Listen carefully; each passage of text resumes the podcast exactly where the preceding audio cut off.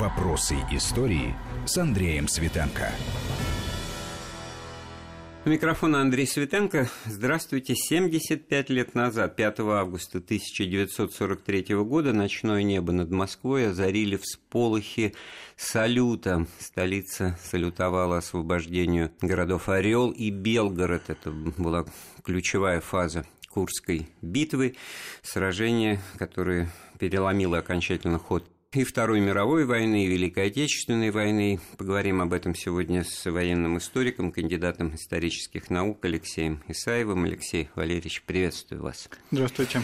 Вот Первый вопрос, вот сколь скоро о салюте, это все запомнилось, я в детстве это много слышал от э, моих старших, значит, в семье, которые всю войну в Москве, значит, находились, что это было вот, ну, действительно, как озарение, тем более, ночью в 24 часа, Насколько это было рискованно, вот Сталин, принимая это решение, он уже должен был отдавать себе отчет, что вот в свое время, ну, Ростов отбивали, потом немцы опять его взяли с Харьковом, то же самое.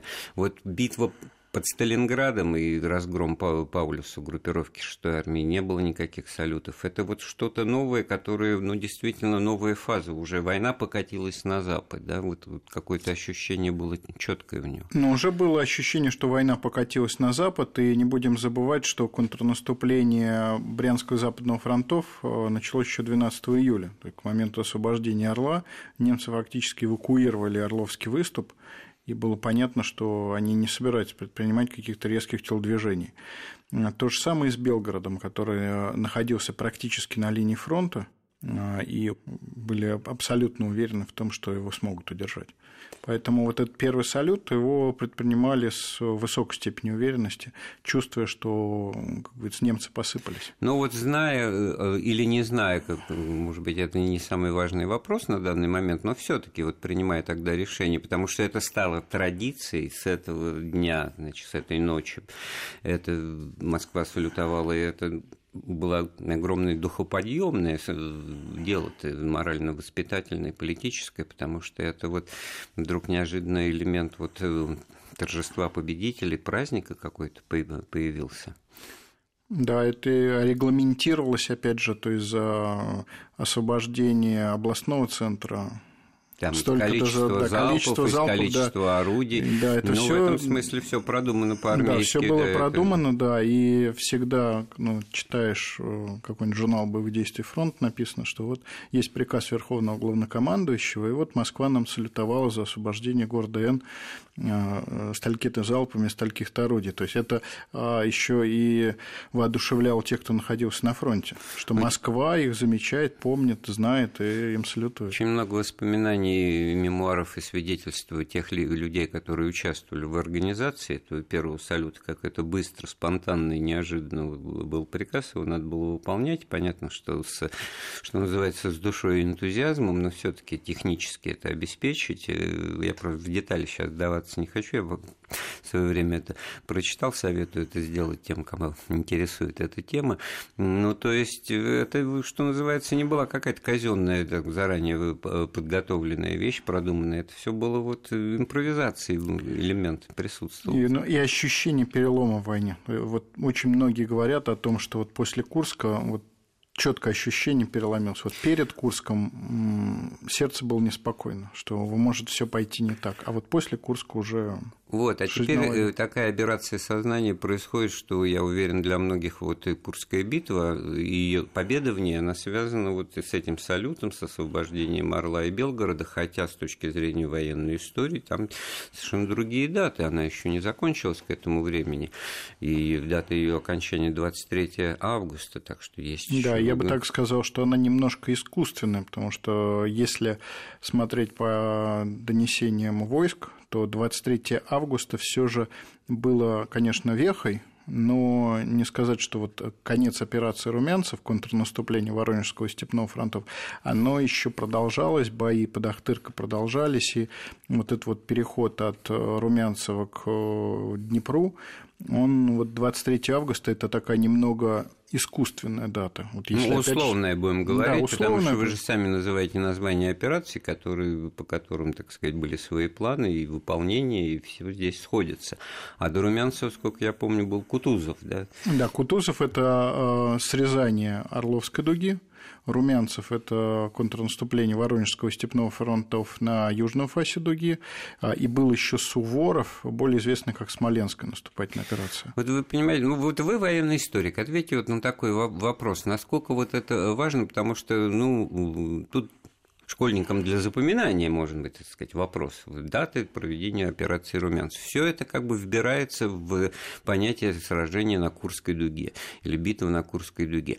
С точки зрения вот, военного дела искусства, это же, наверное, очень важно было, так сказать, не просто ради того, чтобы придумать название очередное, так сказать, э, под это дело, так сказать, и ресурсы выделяются, планы строятся, и тогда это получается целая цепочка вот боевых боевых действий в рамках достижения цели какой-то первоначальной. Ну а зачем ее так делить тогда на эти операции? Что это давало на самом деле? Ну, как э, оборонительная операция, наступательная операция – это такое достаточно естественное деление. А что касается вообще самих операций, то они задумывались еще до того, как немцы перешли в наступление.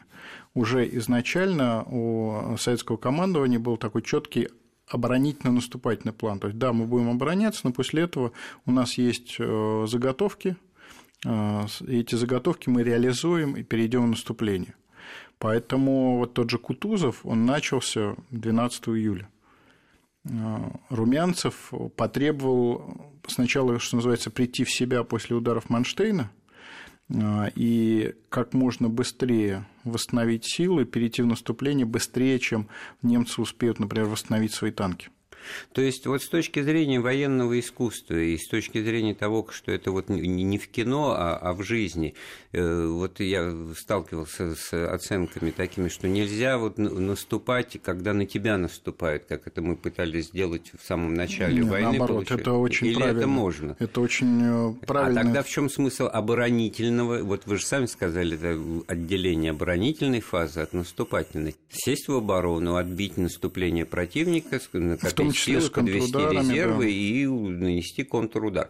А когда, значит, э, лоб в лоб, ну, это вот, я не знаю, мы обсуждали с вами сражение под Прохоровкой, это тоже какое-то стечение обстоятельств, это вещь неожиданная. Но если, но если брать то, тот же Кутузов, то он не был никаким э, лоб в лоб, наоборот, удары наносились по местам, которые были ослаблены немцами, при подготовке операции «Цитадель». Они собрали все в один кулак на южном фасе Орловской дуги, оставив на остальном периметре дуги достаточно ну, не слабые, конечно, силы, но а, силы в разреженном построении с слабыми резервами. Поэтому вот 12 июля, когда перешла в наступление 11-я гвардейская армия, после артподготовки солдаты шли в рост. То есть сопротивление было подавлено очень быстро. Там контрудар, который немцы предприняли, там 5 танковый дивизион провалился. И вот э, начало операции Кутузов – это как раз-таки использование того факта, что немцы скованы. Насколько вот то, что вы сейчас описываете, отражает э, действия ну, сиюминутные, которые, решения по которым должен принимать, э, ну, я не знаю, даже, может быть, командир дивизии, но выше, так сказать, э, корпуса, поскольку он основывается на конкретных, точных, оперативных данных военной разведки, понимая, что вот здесь вот напротив него никого толком нет, разреженный состав, или это вот бюрократия военная пока согласуешь. Не, ну понятно, план, что есть, же... Э, во-первых, планирование стратегическое, есть оперативное, и командир дивизии, он, естественно, оценивал противостоящего противника по данным разведки и осознавал, насколько он там слаб, силен. Например, э, на макушке Орловской дуги, то есть как крайне восточном выступе, немцы строили оборону почти два года – поставив колоссальное количество мин, а, и армия Горбатова, достаточно известного нашего начальника, да, шла вперед. личность. Да, шла вперед, прямо скажем, с трудом.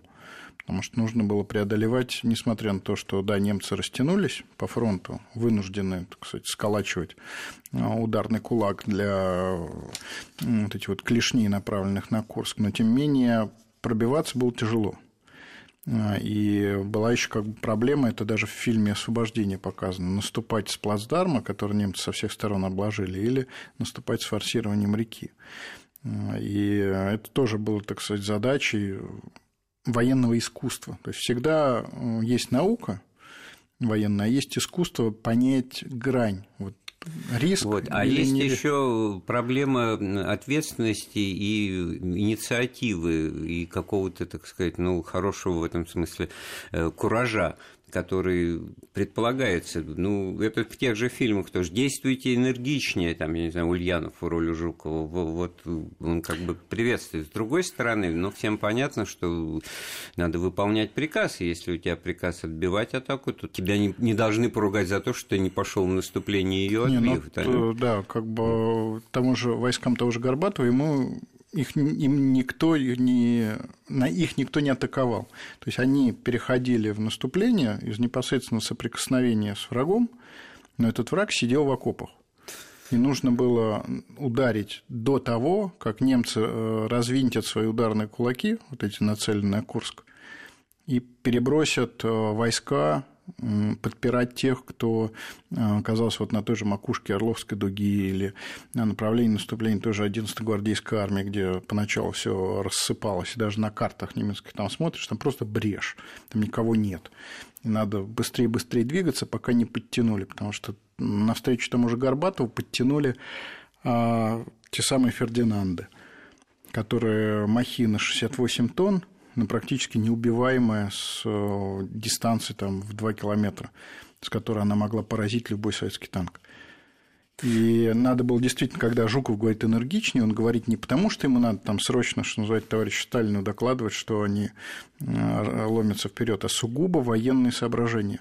Как можно быстрее развалить фронт противника, его побить, и не дать восстановить э, фронт э, вот этими резервами, которые немцы судорожно, вот реально судорожно, сколачивая боевые группы, рассылали по всем направлениям вот этого Орло, атакованного Орловского выступа. Но это тоже вынужденная э, вещь, но она показывает уровень оперативного тоже действия противника, который достаточно быстро перестраивался. Ну, не это, был не, ну, это обычно. Да? Ну, понятно, что когда тебя атакуют, надо действовать быстро. И тому же модулю, который наступал, ему дали сразу две армии. Да, это просто к тому веду, что в мемуарах тех же немецких военачальников частенько можно встретить сентенции, поэтому я так близко к тексту, о том, что вот, мол, на уровне среднего э, командного звена, там, командира полков, батальонов, э, в немецкой армии, значит, э, большая была доля самостоятельности у офицеров в принятии решений, и, и, и даже солдаты сами, если тоже их воспоминания взять, они там полковника видели раз за войну в лучшем случае, то есть они где-то, так сказать, на своем месте воюют. А у нас вот как раз тенденция такая, что, значит, Жуков приезжает в штаб фронта, командующий фронтом, естественно, перемещается ближе к войскам, значит, куда-то в корпус на передовой, командир корпуса в дивизию, командир дивизии в полк, и, в общем-то, так сказать, идет ну, вот такая Нет, это такое, я бы сказал, несколько идеализированное представление, и полковники немецкие они иной раз, что называется, в атаку ходили, так что то, что их солдаты не видели, это а, резкое преувеличение. Вообще говоря, вот этот вот открытый приказ, так называемый Автракс тактик, он имел и свои недостатки, потому что низовой тактический командир мог принять неверное решение. И вот этот Автракс тактик э, показал свой минус в наступлении – когда подчиненный модуля сделал по-своему и запорол толковый план своего командующего. Поэтому у всего бы имелись свои недостатки. Ну что ж, делаем э, паузу в нашем разговоре. Напоминаю, у нас в гостях военный историк, кандидат исторических наук Алексей Исаев. Мы говорим о Курской дуге, о битве под Курском. 75 лет назад это было, в августе 43 года. Вопросы истории. Вопросы истории с Андреем Светенко. Мы вновь в студии Вести ФМ. Микрофон Андрей Светенко. Рядом со мной наш гость Алексей Исаев, военный историк, кандидат исторических наук.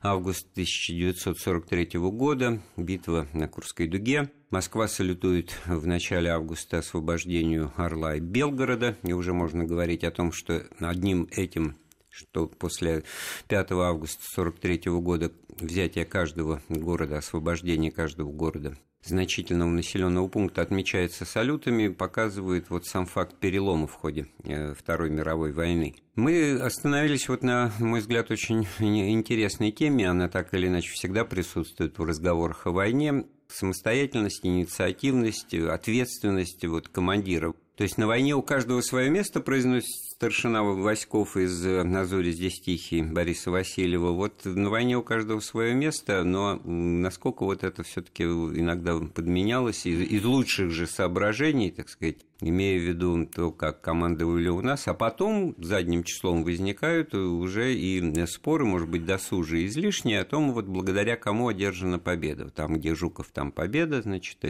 а где Жукова не было, там могло быть все что угодно или все гораздо сложнее. А, в данном случае вот э, Жуков э, в Курской дуге, его, его место как можно было бы определить, насколько он действительно внес вклад? он был как раз тем человеком, который стал движущей силой румянцев. Вот освобождение Белгорода – это что? Это начало операции румянцев, когда переход в наступление на южном фасе э, Курского выступа Воронежского и Степного фронтов.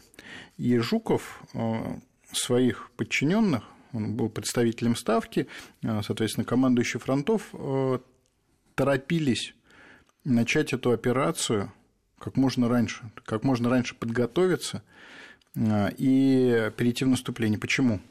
Потому что на стороне немцев у них половина танков стояла и ремонтировалась. Если задержать наступление из благих побуждений, там лучше подготовиться, лучше разведать, на неделю количество танковых пушек, которые встретят это наступление, да, будет у немцев больше. очень высокая больше. степень восстанавливаемости была, поэтому как бы не бьет цифра потерь с, цифрой даже изготовленных ими танков. Да, да. Они возвращались восстанавливали в строй. Вот восстановление э, этих машин, оно шло, как говорится, э, днем и ночью. Алексей, ну вот хорошо, вот вы сказали Воронежский и Степной э, фронты. Кто ими командовал? А, соответственно, Воронежский Ватутин – степной Конев. Вот Ватутин и Конев, это, ну, Ватутин маршала не, не успел получить, он погиб в, в конце 43-го, да, уже? Не-не, он Или в, в начале 44-м году. Да, уже на Западной Украине. Да. Вот, Конев э, станет э, маршалом в 44 году. Я к тому говорю, вот лишнее звено, не возникает такое, вот получается, что Жуков, он еще звено на уровне группы фронтов, да, вот есть понятие у немцев там армии, группа армии, да, вот, аналогичная нашему фронту, да. А здесь получается, Не, что... Вот группа армии, вот если говорить, там, группа армии Юг, ну... она э, несла ответственность за полосу от э, Курского выступа до Азовского моря. То есть у нет, нас там было несколько фронтов. Несколько у нас фронтов. там был южный, юго-западный, вот, степной. Значит, получается, что Жуков в ранге там, первого заместителя главнокомандующего значит, ставки, он просто еще одно, так сказать, необходимое звено управления, которое координирует. Именно координирует. Причем звено временное, которое перебрасывалось с фронта на фронт. Напомню, что Жуков появился на Воронежском фронте сразу после Прохоровки и стал вот этим вот двигателем последующих э, операций. Ага. И они же в итоге расчет оправдался. Весь немецкий, так сказать, металлолом, который стоял, ремонтировался, его собрали. Все понятно. Да, в той, той же Борисовка, где немцы там, как богатые нации, пытались даже пантеры вывозить на э, тележках специальных, на буксире, ничего у них не получилось, побросали кучу техники. И фактически вот этот вот э, пантерный кулак, он исчез в августе, не в последнюю ну, очередь благодаря тому, этот... что вовремя перешли в наступление. Про этот немецкий зоопарк с пантерами там и носорогами, там у них и всякого рода названием зверья они любили называть свою эту боевую технику, тоже хочется поговорить, но так, чтобы закончить вот с системой управления. Ну, не сам же Георгий Константинович выбирал себе, куда ему поехать. Да, ему указывали из Москвы. А, а указать мог только Сталин. А Сталин и, и э, начальник, Генштаб. Начальник да. Генштаба. Да, ну, опять же, так, ставка как коллегиальный орган, и э, действительно Жуков всегда, и это его на самом деле, ну, раз он говорил о том, что быть простым командующим фронтом намного легче, чем мотаться без э, сна и отдыха постоянно на какой-то новый участок, потому что везде где-то что-то происходит. Командующий фронтом может в какой-то спокойный период что называется, расслабиться, отдохнуть, а у Жукова такой возможности не было. Но ведь, а с другой стороны, не он один, как представитель Ставки, такую да, функцию выполнял, и маршал Тимошенко тоже вот уже к тому времени э, отставленный от управления вот легким, легкими управлениями фронтами, но после Харькова, да, он уже, ну, он перешел. Воронов, то есть, э, на самом деле, это была такая весьма специфическая э, система характерная вот для Красной Армии, для советской системы, но на самом деле она имела право на существование, потому что в начале войны экспериментировали с такой вещью, как направление, то есть объединять фронты. Вы опередили что... мой вопрос, да. потому что это с этого и начиналось. Да, с этого начиналось. Потом... Тот же Тимошенко и Буденный, да, ну, э, вот э, группы фронтов курировали, и потом вдруг было сказано, ну, в учебниках написано, что это структура, это звено управленческое было признано излишним. А ну, потом концов, его вернули. Точно так же, как вернули стрелковые корпуса, вот как раз-таки незадолго до Курска верну, вернули корпусное управление. А, и вот эта вот практика представителей Ставки, она тоже просуществовала до 1945 года. Э, ну, я не, вот сейчас задумался, насколько вот эта вот структура корпусная с теми же танковыми армиями, бригадами и прочим, насколько это интересно широкой общественности. Безумно интересно для людей, которые искренне интересуются войной, но имея опыт службы в армии, боевых действий, им, э, им понятнее, да, потому что э, три дивизии, сведенные в корпус, там роль командира дивизии объективно падает, да, потому что сталкиваешься сталкиваешься с тем, что ну, вот через э, того же Константина Симонова, у него, когда уже Серпилин в середине, в 44-м командует армией, да, он едет, кому он едет, э, к командующему корпусом, обнаруживает, что он не очень деловой, энергичный и прочее, и он едет дальше в дивизии этого корпуса и ставит там задачу уже непосредственно командиром дивизии. И вот, ну, вот эта мысль о том, что не если это лишнее звено, опять-таки тоже возникает. Если принято решение, что вот так четко там три батальона полк, тогда работает. Ну да, да, да? это реакция, это а на вот самом деле реакция 3... на изменение обстановки. То есть всегда для чего все эти звенья управления? Потому что пока, как говорится, из дивизии достучишься до штаба фронта, может случиться страшное. И поэтому или даже там до штаба армии. И поэтому, да, вот эту структуру вернули и считали это целесообразным использовать именно в таком варианте, причем не всегда там три дивизии в одном корпусе, могло быть там и две, могло быть и четыре, были там гвардейские корпусы обычные, и это считалось нормальным, потому что есть какая-то задача, и ее можно поручить. Не связано ли это еще было с, просто элементарно с тем, что усиливались Красная Армия и с точки зрения техники, и людскими резервами, и в этом смысле уже просто Понятно, что в 1941 году, в конце года, мы вынуждены были перейти там, к, к танковым бригадам от танковых корпусов, потому что столько было нет, всего танковые потерь. корпуса, наоборот, появились позже.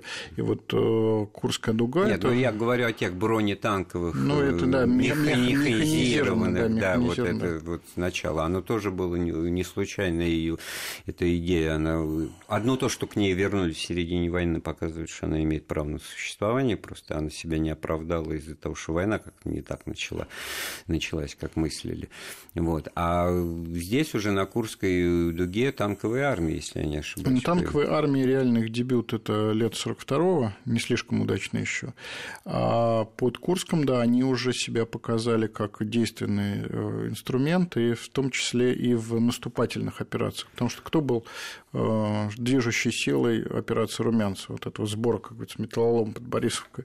Ну, кто Немецкого, добежал, да. Угу. Это как раз-таки две танковые армии Катуков и Ротмистров. именно они, что называется, неслись вперед и быстрее, чем немцы подтянут резервы. Ну и подводя итог вот э, эволюции этих э, внутренних операций в рамках Курской дуги, можно сказать, что они действительно выполнили свою задачу к концу августа, да? Почему? Ну, я бы так сказал, что а, Кутузов э, – это начало августа, потому что он начался раньше. Немцы отошли в основание Курского выступа на так называемую линию Хаген она была выгодной, в том числе с точки зрения природных условий, и там операции затихли.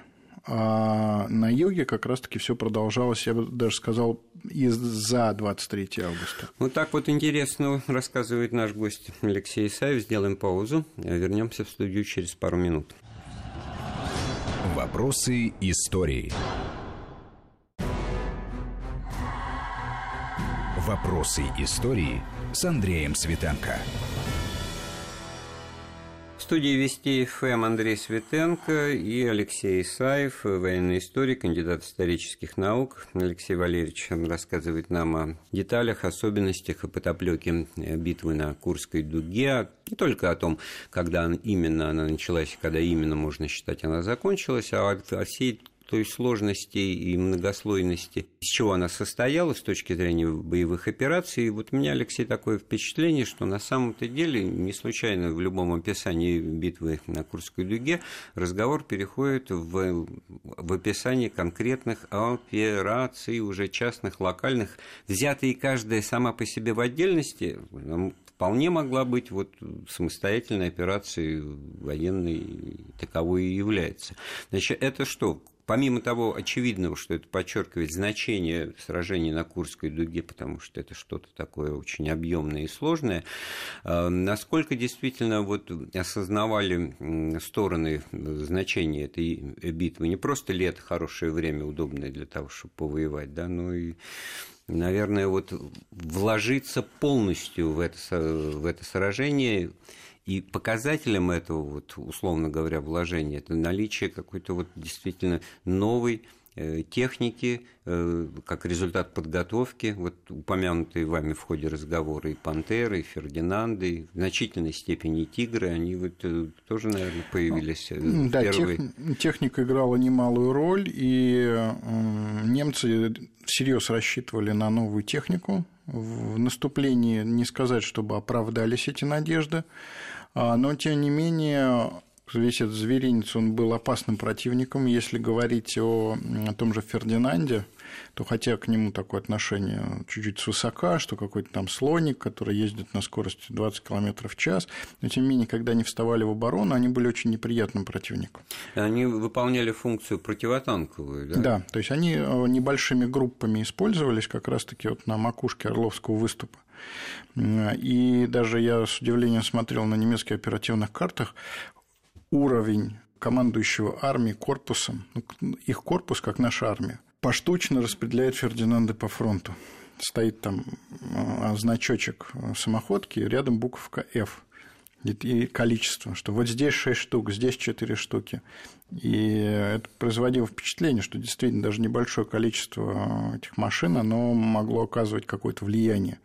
И действительно, они создавали серьезные неприятности, поэтому приходилось нашим постоянно менять направление удара – чтобы уходить вот с тех самых точек, где стоят... в дальности стрельбы, да, да вот да, это то есть они могли появление пораз... тигров, которых тоже прицельно могли начинать открывать стрельбу в визуальном, да. наблюдая противника, было вот дальше, чем у Т-34. Да. да, они могли поразить э, любой советский танк того периода лета 43 года с дистанции 2 километра.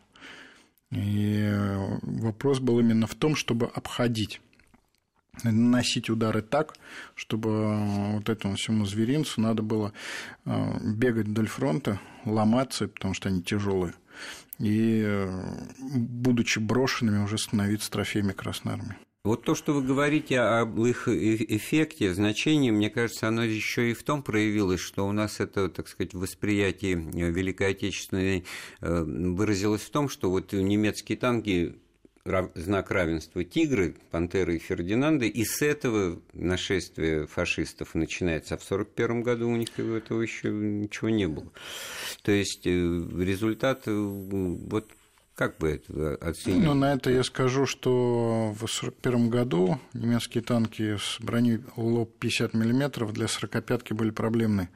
Э, такой же проблемы, как ну, в 1943 году «Тигр». Да, да 45-ка-то быстро исчезла. Не-не, наоборот. Нет? Вот под Курском для нее придумали подкалиберные снаряды, и в отчете один из первых документов, который я читал в своей жизни, а, это был как раз по Курской дуге, отчет а, артиллерии первой танковой армии Катуковой, там писал, что мы зря ругаем 45-ку, она своим подкалиберным снарядом уверенно поражает танки Т-6. Объясните непросвещенным, что такое подкалиберный Подкалиберный снаряд – это снаряд, состоящий из э, сердечника меньшего диаметра, чем э, калибр снаряда, примерно, если э, калибр снаряда 45 мм, то диаметр сердечника где-то 25.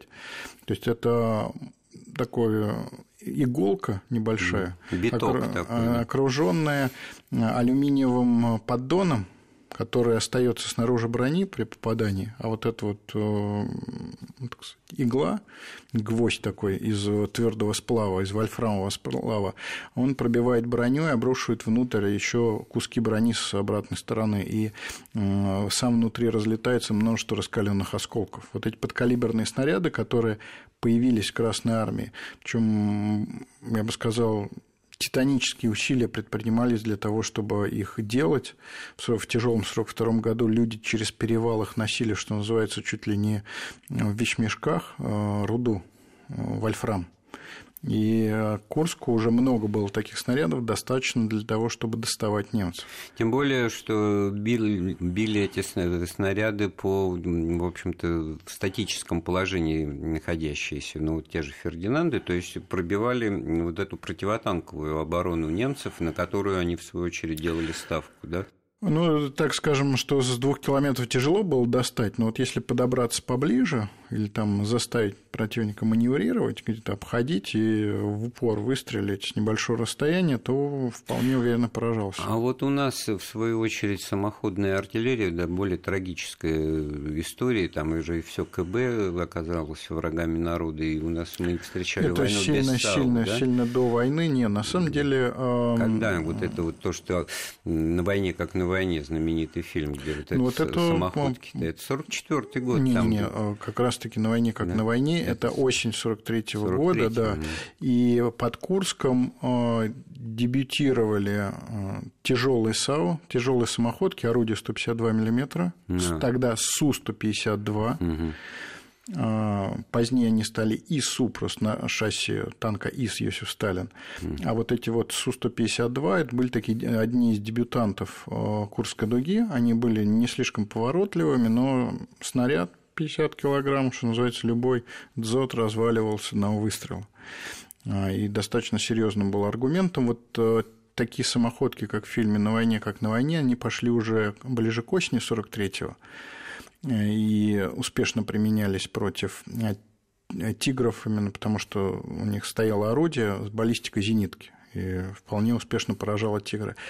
А эффективные противотанковые средства в лице новых пушек ЗИС-2, они попали в войска уже после того, как мы отразили удар цитадели, и уже наступая, мы, сказать, отбивались от контрударов с помощью вот этих вот новых ЗИС-2. Они первыми появились, кстати, в Рокоссовску. Ну и о потерях в, битве на Курской дуге. Потери в войне вообще тема очень щекотливая, вызывают повышенные эмоции. Постоянно сталкиваешься с тем, что, так сказать, какой-то там один к четырем не в нашу пользу. И вот такие цифры я тоже вычитал по, в отношении битвы на Курской дуге.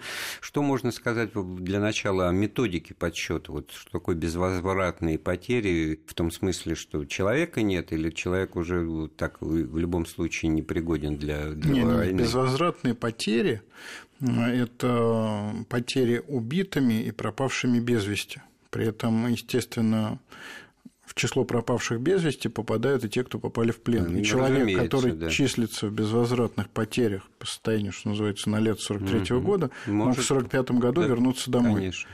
Или даже вернуться на фронт, что было Да, мог быть освобожден и вернуться пройдя на фронт. там фильтрационный лагерь, там из партизан из оккупированных территорий.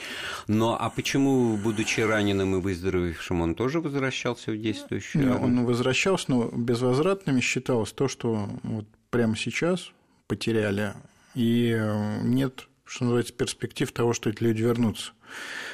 А, а раненые туда не входили, что ли? Не, раненые в безвозвратные потери не входили, раненые – это санитарные потери. Mm-hmm. И э, раненые, естественно, не все раненые возвращались в строй. Примерное соотношение могли... где-то 2 к 3, наверное? Да, да, примерно 2, 2 к 1, но, тем не менее, много раненых возвращалось в строй, легко раненые вообще оставались в частях, то есть их показывали в потерях, но тем не менее отдельно, так сказать, писали, что у нас в медсанбате столько-то человек, и они подлечатся и вернутся в строй обратно после легких ранений.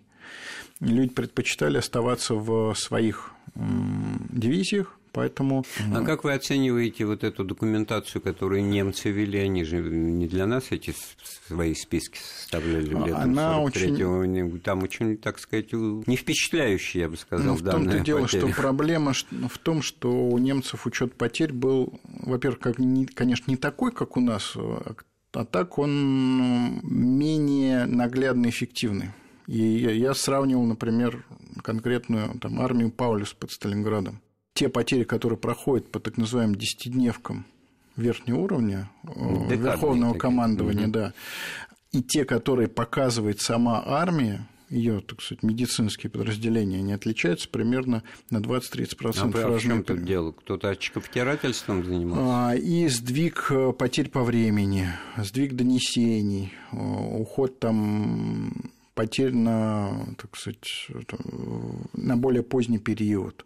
И вот эти вот проблемы, они приводят к тому, что немецкие потери, что называется, историку считать тяжелее их искать и считать тяжелее. Это объективные данности э, теми вот десятидневками, которые оперировать, да, из них э, вытанцовывается цифра, соотношение потерь, общих потерь, включая и убитых, и раненых, пропавших без вести, заболевших, э, один к четырем но мы при этом должны осознавать, что десятидневки, которые, что называется, опубликованы, введены в оборот и широко используются, они не полны. И можно привести конкретный пример, когда донесения из войск на уровне армии, которые, сказать, опять же, встречаются периодически, да. они не совпадают с ним. Тема требует отдельного разговора. Я приглашаю нашего гостя, военного историка Алексея Исаева на да, Вести ФМ в программу отдельно. «Вопросы истории». Спасибо большое. Эфир программы дошел к концу. У нас в гостях был Алексей Исаев. Программу подготовил и провел Андрей Светенко. Всего доброго. Слушайте Вести ФМ. «Вопросы истории».